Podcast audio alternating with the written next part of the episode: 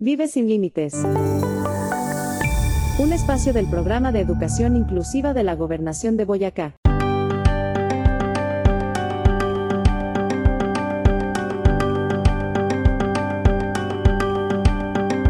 Bienvenidos a Vive sin Límites, cerca de tres minuticos para reflexionar sobre la inclusión de las personas con discapacidades diversas en el departamento de Boyacá. Estamos bajo la dirección de Isabel Alfonso Cómbita, secretaria de Educación Departamental, y Julián Marcela Uribe Zuluaga, coordinadora del Programa de Educación Inclusiva de Boyacá.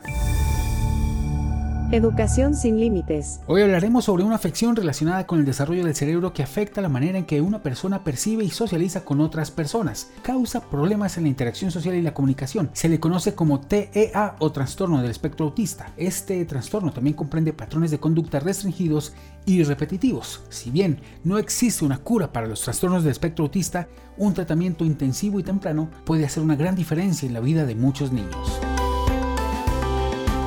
Sobre esto vamos a conversar con Paola Niño León, licenciada en Ciencias Sociales e integrante del equipo base del programa de educación inclusiva Educación sin Límites de la Gobernación de Boyacá, quien nos cuenta rápidamente sobre cómo se aborda el diagnóstico del trastorno del espectro autista TEA.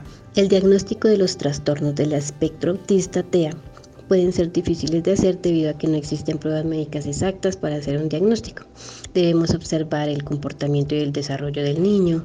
Eh, se deben detectar déficits severos en tres áreas principales, en la interacción social, en la interacción de la comunicación y en patrones de comportamiento, en intereses, en actividades restringidas, eh, repetitivos o estereotipados.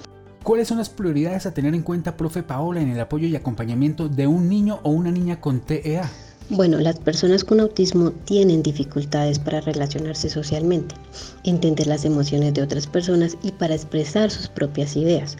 Por ende, el aprendizaje del lenguaje y el comportamiento social se ve afectado, ya que se les dificulta iniciar una conversación y la mayoría de las veces no entienden las expresiones de otras personas, por lo que podrían verse retraídos y aislarse de los demás.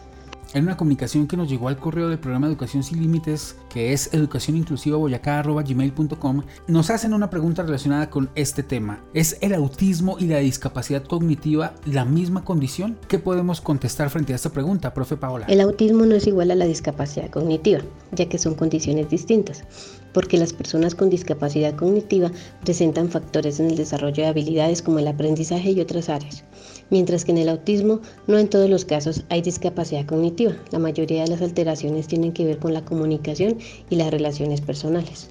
A la licenciada Joana Paola Niño León, muchas gracias por ayudarnos a comprender muy rápido cómo vivir sin límites.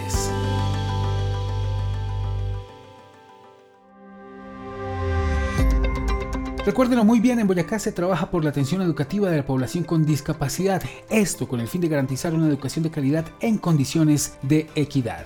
Recuerde, esto es Vive sin Límites. Hasta la próxima. Póngase en contacto con el programa de educación inclusiva de Boyacá, escribiendo al correo electrónico educacioninclusivaboyacá.com y visitando la página de Educación sin Límites en Facebook, Educación Inclusiva Boyacá.